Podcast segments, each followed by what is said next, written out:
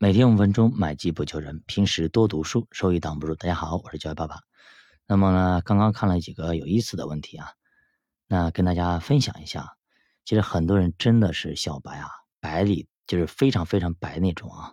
为什么这样说呢？大家看几个问题啊。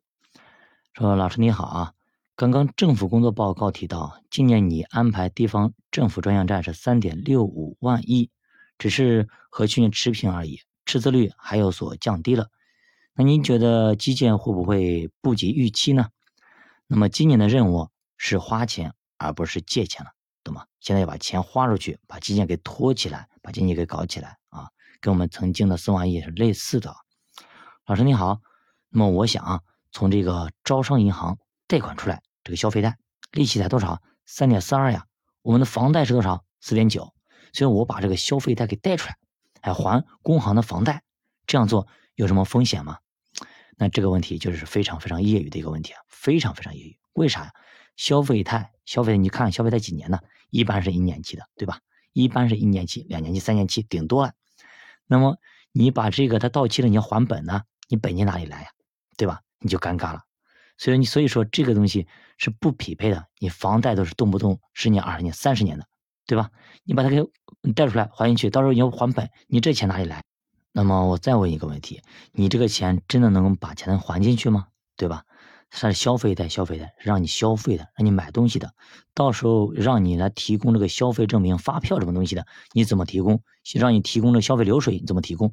如果你提供不上来，好的，马上给你断贷，然后马上你就还本金，这个时候你就很为难、很尴尬了，因为呢，现在银行查的非常非常紧，这种消费贷是严禁进入房市的，国家。控制房价就是控制你这个消费贷进入房价的，这个时候你还想把它给进入房市吗？是不可能的，基本上是很难很难进行的。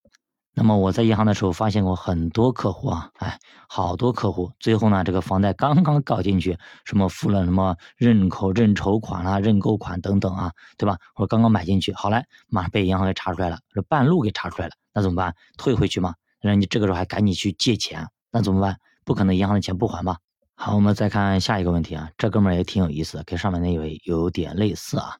说我现在获了一笔贷款，额度呢二十万，年利率呢是七个点，我想拿出来买沪深三百。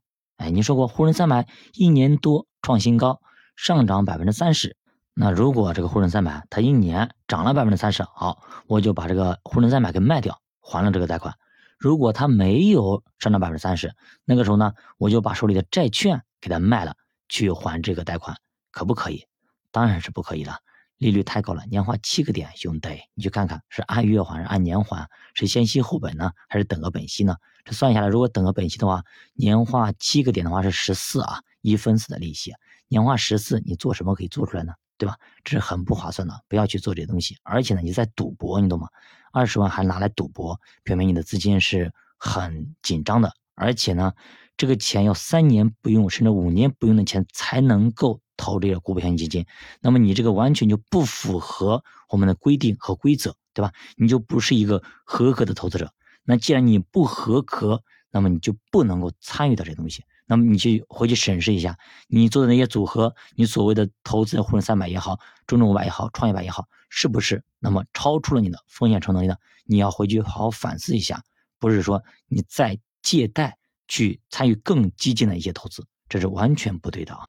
所以说大家看到了吗？就是在不管曾就老师有多么牛逼，对吧？不管你班级里有多少人，总会有一批人，他基本上不长脑子投资的，哎，就不会去想的。不管你讲的什么都不要，我都不管，反正你告诉我要买什么，什么可以买了，什么可以赚钱，我就买。他平时里面的读书的音频啊，上课的音频他基本上他不会去听，他就等这个信号。但是有句话叫“德不配位”啊。这个世界有一万种方法收割你的财富，是这样子的。格局有多大，你的财富就有多大。即使别人告诉你了致富的方法，也告诉你了如何去致富，但是呢，有些人就可以成功，有些人不能成功。为什么？格局不一样。好的，加爸读书陪你慢慢变富。我是加爸，下期见。